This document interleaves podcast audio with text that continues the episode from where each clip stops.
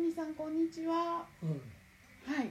うんえっ、と今日はですね、えっ、とレラ通信の2回目のうん放送になっているんです。はい。うんで今あの聞いた音覚えてます？何の何の音だったか。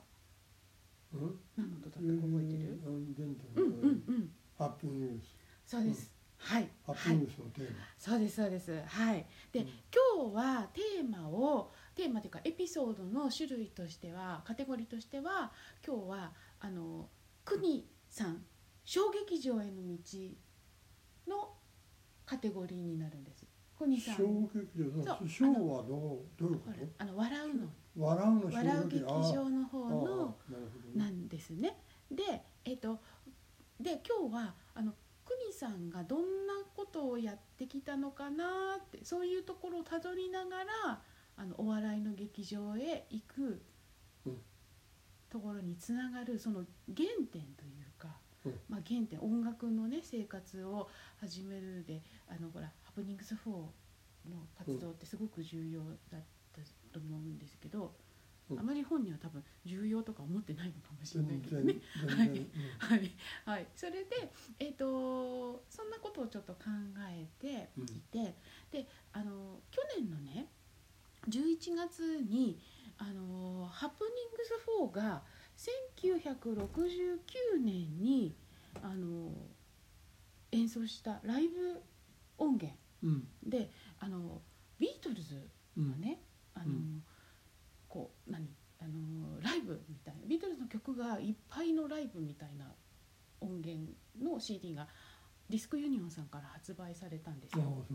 はいうんはいであなんかそれって、えー、とライブ音源を聞くのが私はすごい初めてだったのでうん。なんかめちゃくちゃ新鮮だったりあとねあのちょっと衝撃的だったんですよ。うん。うん、えうん。こんなことライブでやってたの？みたいな。うん。はい。うん。でそんなことを考え思ってうん。だあのほら邦さんがよくねあのビートルズと同自分は同世代だからライバルだとかって言うじゃない、うんうんそうねね、あのほらリンゴスターと誕生日生年月日全部同じ同だしね。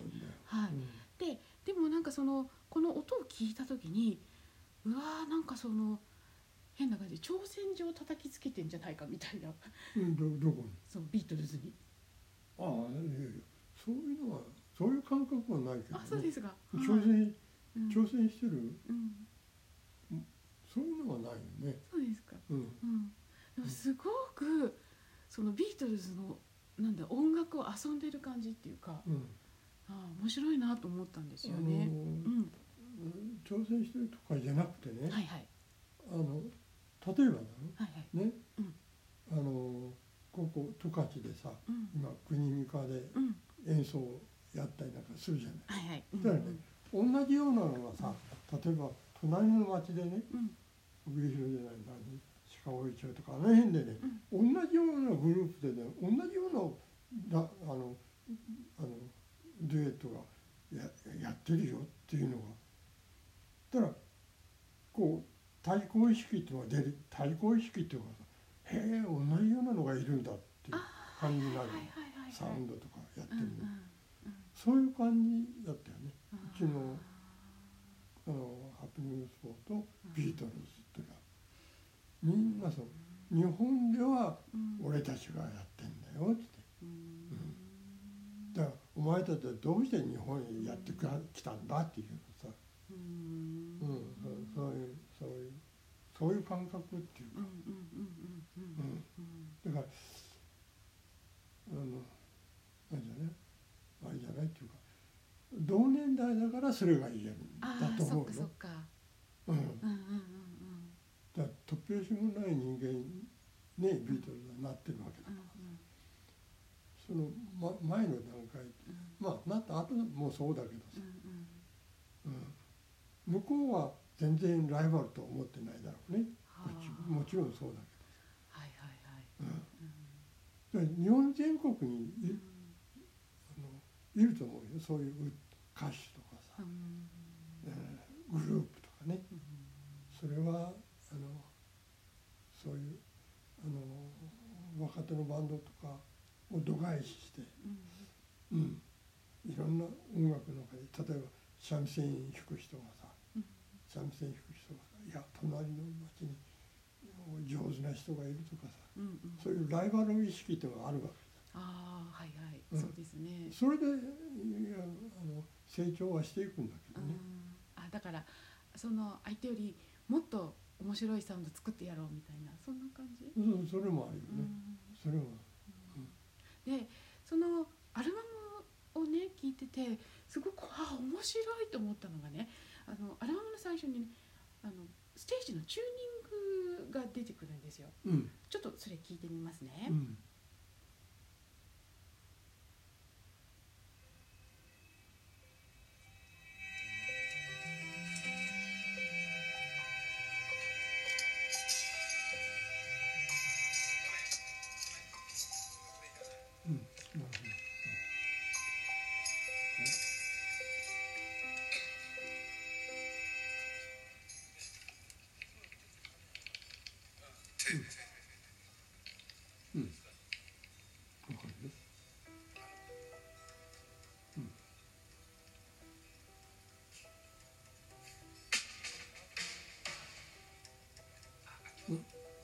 喋っていいの？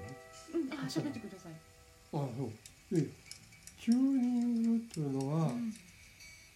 もうね、なんていうか、どこに行っても、うん。あるあのどどっかのお店でねピアノ弾く時もピアノのチューニングを調べたんだよね、うんでいつもチューニングハンマーを持って行ってあ。あのうんそういうの持ってたよね。へえそれがねすごいすごい仲のいいしチューニングをやる人がいてチューニングをやる人がいてさで友達になっちゃってうんうん。で国さんねこれは一般の人にはうん。渡せないんだけどいやそういう教会があるらしいんだよね、そそれでも知らないんだけど、うんうんうんチューニングをする人の教会みたいなのがあって、うん。これはあのいわゆる人に売っちゃいけないとか。うん手放してはいけない。だからチューチューニングするためのさあれ、うん、名前は正式に知らないんだうん。けどでそのチューニングはうん一般の人はやらないんだと。えねあの今も調律の時に使ってるハンマーをあれもあそれんなに昔から持ってたっていうことあなんですか？れそうだね。あれ前のやつかなあれは。分かんないけど。うんあれでも今うちにあるのはうん。最初ここに住み始めた頃あのチューニング時ちょいちょい来てくれてたい人やいやいやいや。じゃなかった？違う違う違う。それより前ですよ。前か。うん。それより前からあるから。ずーっと持ってるからね。そうそう。で、うん。あれあのなんだっけオルガンをうん。半分の厚さに切ってうん。こう改造しちゃったみたいなことも言ってましたようね、ん改造したね。うんうん。あれもそのこのアルバムが出た1969年あのハプニングズ4の最初の頃のうん。感じなんですか？そうんそうかな。うん。もう年代になるともうだんだん忘れていくんだよね。うんだからね分かんないんだけどチューニングをする人っていうのはさチューニングのできる免許証っていうのがあるらしいんだよね。あそうそうそう。調律師調律師か。うん。で調律師という名前がついてないとうん。調律をしちゃいけないですよあのね国立音楽大学あの出身校なんですけどもうねあの別科調律って言って調律のあの学科はねなんか音楽学部と中とちょっと別のところで別科っていうふうになってあったんですよね。うんね。うん、2年間ぐらいだったかな。そうだね。うん。だからそれはね、あの自分の中では不思議だったんだよね。なんでかなと思いながらさ、そういうのだからそれはそういう教会とかっていうか、まあ、学校で卒業してそういう卒業証書みたいなのがないとうん。一般のうん。世の中にあるピアノとかオルガンとかの調律はできませんよというスタイルを作ったんだと思う。あいやでもねそれはね多分ね、うん。あのー法律で決めておかないと誰もが中中立できるっていうとなっちゃうと、うんこう何人間の脳を狂わせちゃうじゃないですけど、うん。うん。そういう危険性もあるからなんじゃないかなと思うんあですよね。そう。ちょっと詳しいこと、あね、誰か知ってたら教えてほしいですよね。だから美香はほら音楽もね勉強してるからさうんそれは当たり前と思うんだろうけど、だからねだからねっていうか変だ変だっていうかね。うん。なん。でチューニングはしてないと世の中にはあのえ出しちゃいけないの？っていう。いやいや音程がねはいちょっとか下がってるような音がそういう音が鳴ってるのにどうして世の中にそういうのは出せないのっていう。それも不思議なんだよね。あのさっきのねハプニングス4のチューニングのところにうん。戻るとうん、だからすごくちゅこだわりがあったってことですよね。そうね。それはチューニング通りにうん。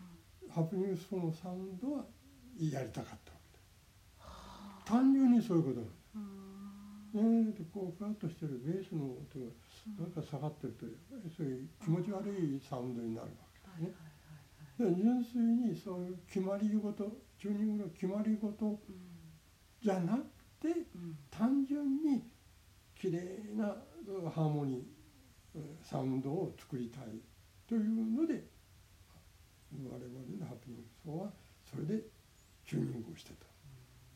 えどんなライブの前でも必ずっていでうもちろん。もちろん。うん。でギターのねペペがちょちょっと甘かったんだよねチューニングするのが。さ、うん、でよまあベース弾いてたりなんかしてたんだけど。だからもうペペに関してはもうベースのベースの音がね乱れると最悪なんだよね。上の方の高い音とかはねちょ少々チューニング、うん、調律外れててもねうん。とまあサウンドとしてあれだけど。うん。それはあのあのサウンドで全体見るとさうん。低い音か高い音かあるわけだろ、何でも、うん。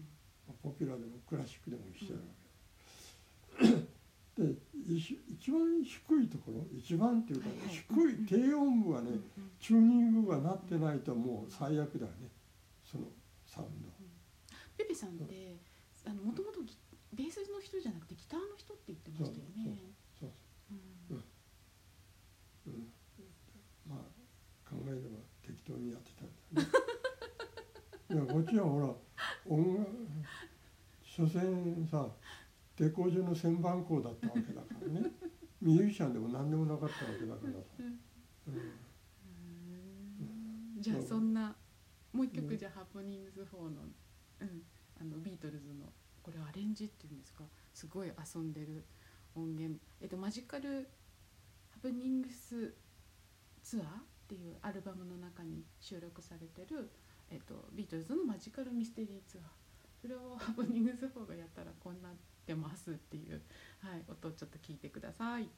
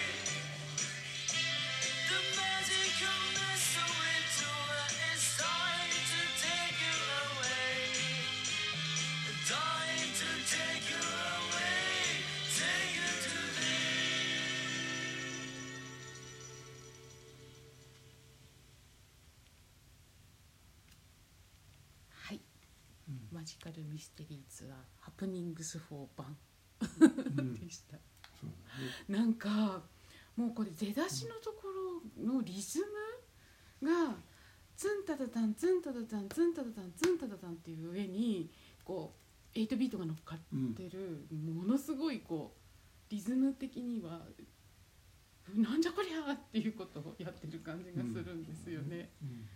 ううん。ん。なんかそのさそのなんだろうなああビートルズのやる曲だけじゃないとは思うんですけどそのハプニングコードでこう誰かの人の曲をやるってなった時にアレンジとかってうん。こうなんだろうメンバーで話し合ってっていう感じかそれとも国さんがこここうしろこうしろって言ってたどどっちなんですか？いや一応なんかこういうことをこういう曲をやりたいっていうの、うんうん。メンバーから出るんだよ。ね。はいはい。ねここれやりたいんだけど、うん。メンバーからうん。話ん。で「くんちゃん頼むよ」ってなるんだよ。全部こう。うん。こっちに振ってくるっていうか。うん「でも分かった」っつってね「じゃあやるよ」っつって。うん。うん、だからみんな他のメンバーはあんまりやりたくなかったんだと思うんですよね。でもあの楽しそうですよね。ほら千ソさんのドラムとかもすっごいこうパリパリ刻んでる感じするし、でペペさんが多分だからゲベーシストじゃなくて最初ギタリストだったからなのかなと思うんだけどものすごいフレーズで弾きますよね。うん、うん、そうだね。あれはギターのフレーズだよね。うん。そういうところは国さんがなんとかっていうよりもペペさんがなんかこう弾いてたっていう感じだったりするんですか？そうそうだね、ん。あの、うん、でも気が付いた時は、うん。気が付いておかしいねと思ういやあまあギターっぽいよみたいなことは言ったりとかしてたけどね。ああそう。うんその都度その都度ね。これはこういうふうがいいんじゃないのとか。うん、ーそれはまあその都度気が付いたらね。うん。どうこういうこういう音こういう弾き方もあるんじゃないかみたいなことうんそんなに強制することはなかったと思うんだけどね。気が付いたことだけ言って。でトメさんがあの綺麗な英英語で歌うね。彼はね努力家なんだよ。うん。なぜかっていうとうんメンバーとしてやるようになってから。あの彼女を3人で変わったんだよみんな外国人なんだ。それ言っていいのか。徹底してたよね、うん、だからその自分の歌うために英語力をつけるっていう、うん、ああいう人生もあるんだなと思って、うん、だからねオーバー本場の普段英語で喋ってたりししたんだと思うけどね、うん、それは会話とかさそういうのをねちゃんとそれらしく会話できるように。なななっていくんだろうねやっぱりね。いいつも生活一緒にしてるわけだ努力家のトメさん。だから3人変わったっていうのが。いやいやいや。すごいな。うん。ただスケベじゃいやみたいなでもやっぱ彼なりで考えたんだね、うんですごくそのなんだろう。やっぱサウンドをね遊んでるんだなっていうのが思ったのがあれってもしかしてこれダジャレ？とか思ったのがねえっ、とハプニングス4の「クラシカル・エレガンス」っていうアルバムがあるんです。でその中にねえっ、とエリナ・リグビーを歌ってるのがあってそれの前にね「えっとね、誓いのフーガ」って言って、うん。フーガってこうすごいバロック調の音楽がついてるんですけど、そのねクラシカル・エレガンスが、えっと、副題みたいなことで「バロックロール」って書いてあったんですよね。それはあれ？ロックンロールを文字ってロックのところにバロックって持ってきたっていうことなんですか？バロック？うんバロック音楽あのいわゆる教会音楽あそうそうのそうそうそうそうそう、はい。あれねうん。バロック音楽聴いた時にねうんうん。自分の中で衝撃を受けたっていう印象があるんだよね。はい。うん、あれはね、あのまあ今もあるのかな？上野上野に上野学園とありますね。はい。今もあるありますよ。あそこコードがあるんだけあの総額ど、堂ね。あそこコはいはい。ードの中あるね、あのパイプオルガンがねすごい見学しよく見学させてくれたなと思う。見学に行ったんだよ。うんうん。その時にパイプオルガンの触らせてもらってそれでうんそのえー、すごいなあと思って、うんうん。うん、そそのチューニングとかえうんどうなってんだろうみたいなこと。だからパイプがこう裏から回ってさあ。大きなパイプがドーッとあってさ、え裏も見たんですか、うん、もちろん。え、ー見学させてもらってさ素敵。うん、あの時あの時の先生の名前とか全然覚えてないんだけど。も、うん。いいですよ国さん。見学いいですよって言ってくれてあれからやっぱり、うん、その自分のそのチューニングに関するねあのチューニングっていうのは音楽そのものをあのあの明るくきれいにするか軟弱なサウンドにするか大きな差があるからね。うん今はよく知らんよ。今はピアニストとかさギターとかさうん。チューニングメーターとかにとかうん。使ってんだろうけどさ、うん、でも人間の耳に直接、うん響くうん。チューニングは。チューニングメーターでは測れないうんものがあるうんそうそういうのはその時にねうん見学行った時うんうんうんうんでそのオルガンを弾いたりもしたんですか？うん触らせてもらっああそううんうんうんそれでバロックロール？たいやわかんないんだけど。そう、うん、そうかな。うん。ロックンロールとねこれをロックンロールで。ダジャレだよね。もちろん。あと何年生きるかわかんないけうんうん。ど浅草演芸場でピアノ持って行って鳥を取るっていうのはまだ実現してない。も んじゃあそのあのオルガンのねえっ、となんなんだろうな。演奏もすごく素敵な「誓いの風雅」「誓いの風雅」っていうのは「誓いの風雅」っていう曲があるんですか？国さんが作ったの。どういうどうだったんだろう。じゃあちょっと聞いてみましょう。誓いの風雅から。うん。エリーナ・リグフィーです「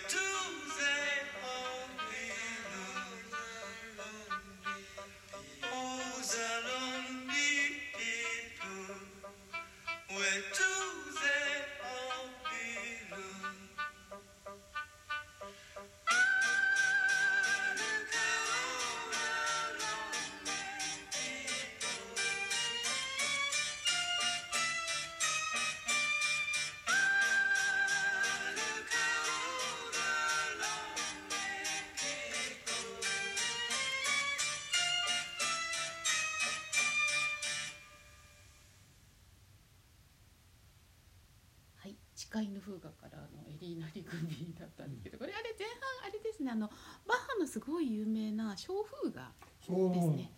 そう。うん、うアレンジしてうなんかすごいね。なんでこれがエリーナ・リグビーにつながるのかっていう不思議なうん。面白い。うん。でこれあの発表されたのが1969年の6月なので何歳の時？えっとね29歳。嘘。あ28歳。あそんな時か。29歳になるちょっと前ですね。うん。もう毎日日々がうん。なんか進化してたっていう感じだよね。あー。自分の中でね。であのいろんな楽器入ってましたよね今ね。あの、うん。オーボエとかフルートとか、ね。コーラスも。そうそう。そう。うん。勉強したわけじゃない勉強したわけじゃないんだけど、うん。あこクラリネットみたいなのが欲しいなあと思ったんですよ。ーそれうん。をもう我流だよね我流で音符書いて、うん。うん、それで編曲してたわけだからさ。で今でも今でもはっきり思い出すのがはいはい。東芝でやっぱりアルバムねうんオーケストラであなんか何度か話したことあるけどさ。怒られたお話。怒られてさ。であのあれ確かテテナーかなんかだったとサックスだったとう。んカツカってきて譜面を持ってきてさ「こんなのひこんな楽譜で弾け弾けるか!」って言われてさ、うん。うん、あの時にディレクターが飛んできてさ「あちょっと待ってえ何ですか?」って言ったら顔をして「じゃあその音そのものをその楽器で、あのあれテナーは確かえさんなななんだっけ？シシリカンじゃないんだよね、えー、ビューラットか。そうですかね、だんだんもう最近やらないからさ 頭が三日感覚になってるからダメなんだよ。その時その時にその C, C の方？C,、はいはい。C, C 調で？一応して書いてなかったしてなか。ったということか一応して書いてなかったんだ。あじゃあシャフ屋さんっていうのがいたんだけど、ーはいはい、うん。あの自分でシャフしてたんだよね。あその頃。自分自分で。自分でみんな編曲して自分でみんな、うん、自分で書くわけよですか、うん。だから楽しくてしょうがなかったってう。ん。いろんなのをやることが。で人がやってることをさプロっていう人が来てやるんじゃなくてどうやってやってんだろうっていうのをさでももう自分に自分流で全部やってたんだよね。それ全部変わらなかったけどね。後半の方はちょっと任せでシャフ屋さんに任せたりした でもアレンジは全部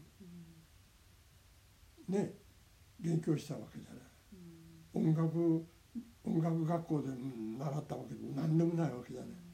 ど素人の人間がさなんでそうそういうことをなんていうかさ書くん。だみじゃあそたいなの時あったんだよそういうの。その時その怒られた時まだその一応して書くってことは知らなかった。知らなかった。あ知らなかっあなるほど。知ってた知ってたような気がするんだよね。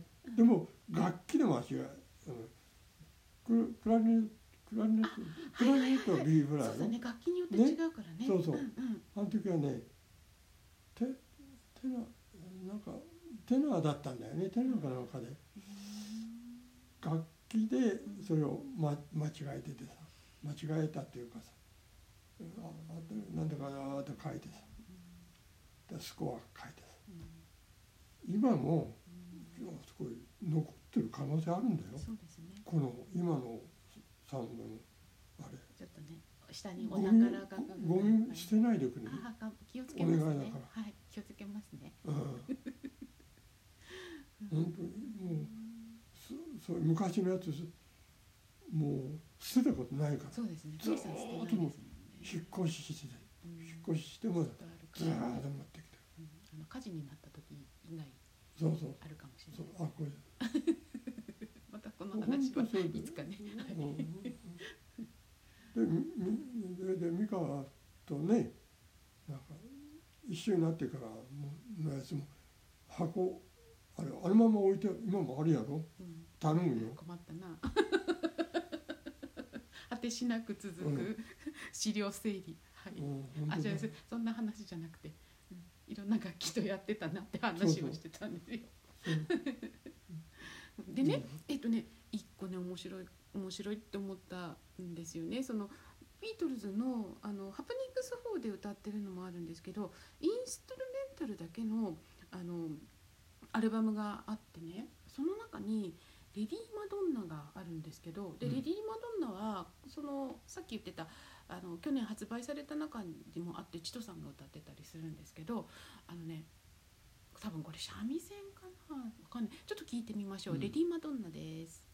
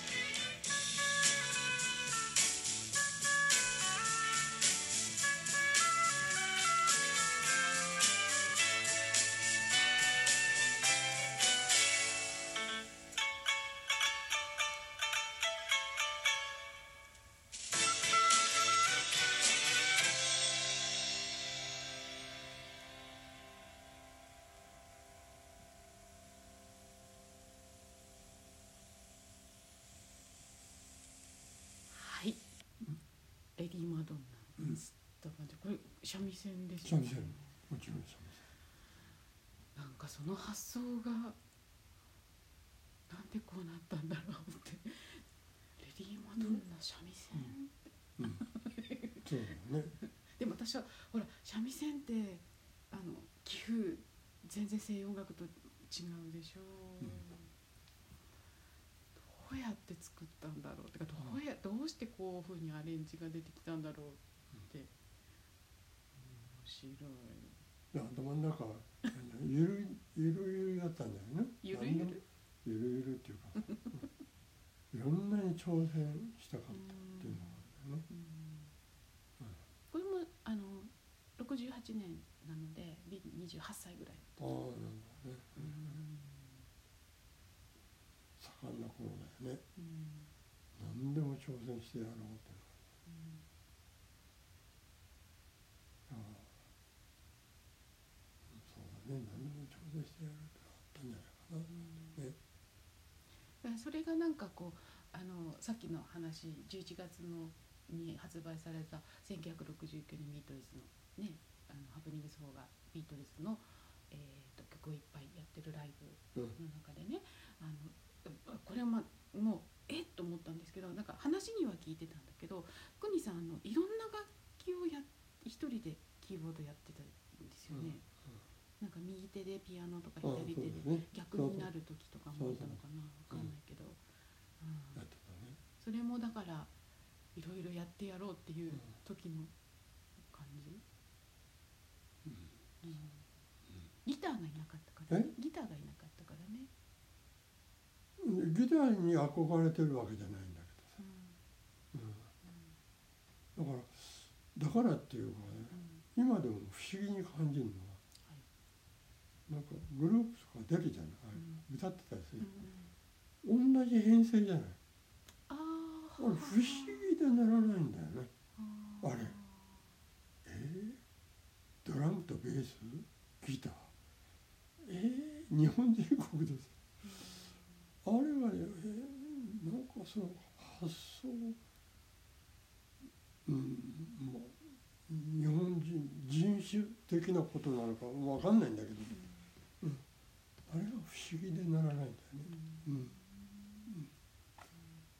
うん、だからオーケストラってあるじゃない。はいはい。この前のなんかミカ演奏してたのに、ねクラシックだね。みクラシックなあれ見に行ったけどうん。あのバッと見てさうん。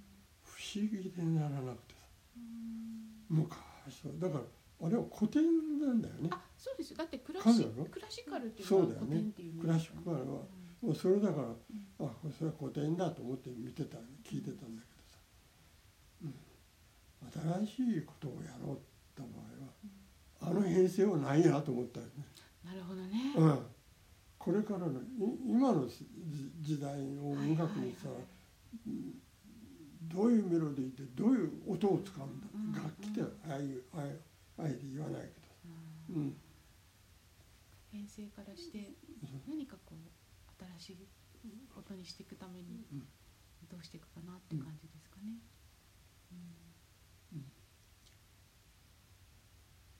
まあそれうん。まあその辺はまだ自分の中でうん。